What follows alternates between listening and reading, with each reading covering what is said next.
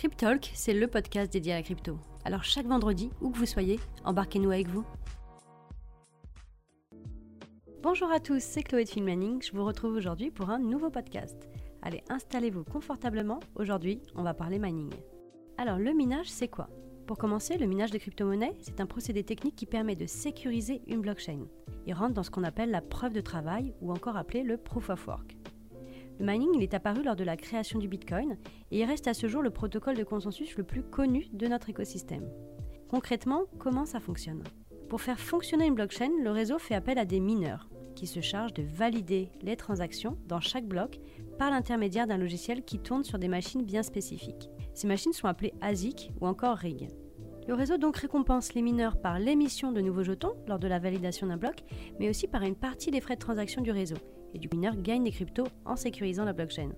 Il y a un tel engouement autour du minage parce que cette activité peut vraiment s'avérer très vite rentable. Comme vous le savez, les mineurs génèrent des bitcoins grâce à leurs machines et comme le prix du bitcoin a considérablement augmenté, forcément il y a de plus en plus de personnes qui s'y intéressent. Alors comment faire du mining?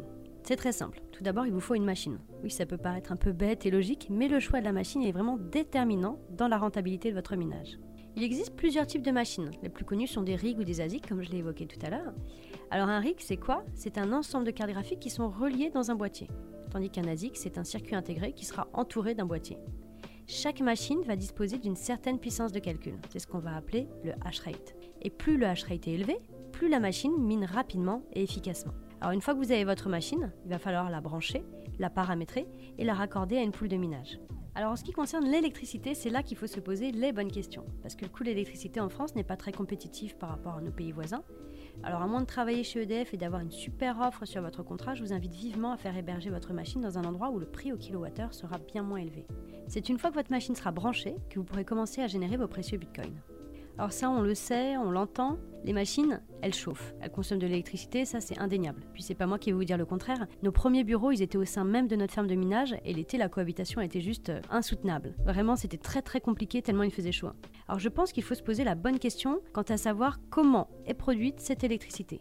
Il faut savoir que dans 90% des cas, une ferme de minage, l'électricité elle est produite de façon écologique, que ce soit géothermique, par des barrages hydro ou encore par des panneaux solaires. On peut appeler ça de l'électricité verte. Ça, c'est un critère qui est vraiment très important à ne surtout pas négliger dans le choix de votre hébergement.